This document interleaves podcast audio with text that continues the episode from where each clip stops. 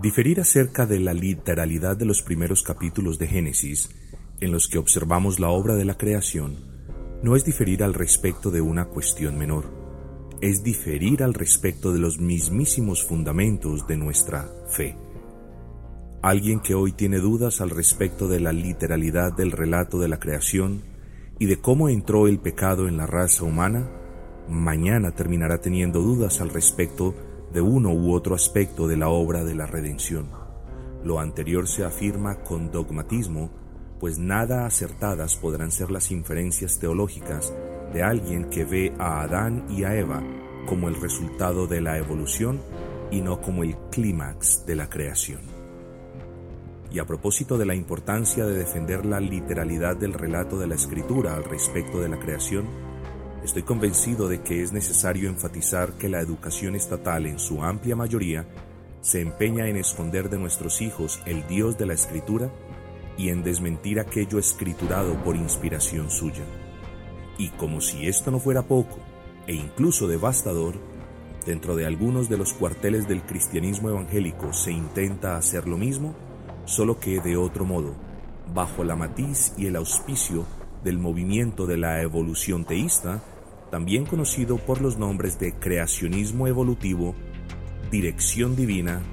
el evolucionismo teísta o la evolución guiada por Dios. Este movimiento intenta a toda costa armonizar la escritura con la ciencia y no sujetar la ciencia a la fe de lo que dice la escritura. Todos pues deberíamos estar de acuerdo en concluir que ambas mentiras, hago referencia a la negación de la creación por parte del Estado y a la secularización de la misma por parte de quienes abanderan la evolución teísta deben ser rechazadas sin vacilación alguna. Así que, hermanos, a no perder de vista la importancia protagónica que en el dogma cristiano tiene la literalidad del relato de la creación y a velar por el alma de nuestros hijos, constantemente expuesta a una supuesta ciencia que no es otra cosa que un artificio satánico cuyo propósito es negar la existencia de Dios y socavar la inerrancia e infalibilidad de su palabra.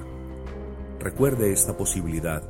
El niño que a menudo escucha el son de la evolución es el hombre que quizás mañana, si Dios no obra en él y si usted no sea persona de la responsabilidad que tiene de corregir esa mentira, se verá a sí mismo como una bestia que para poder sobrevivir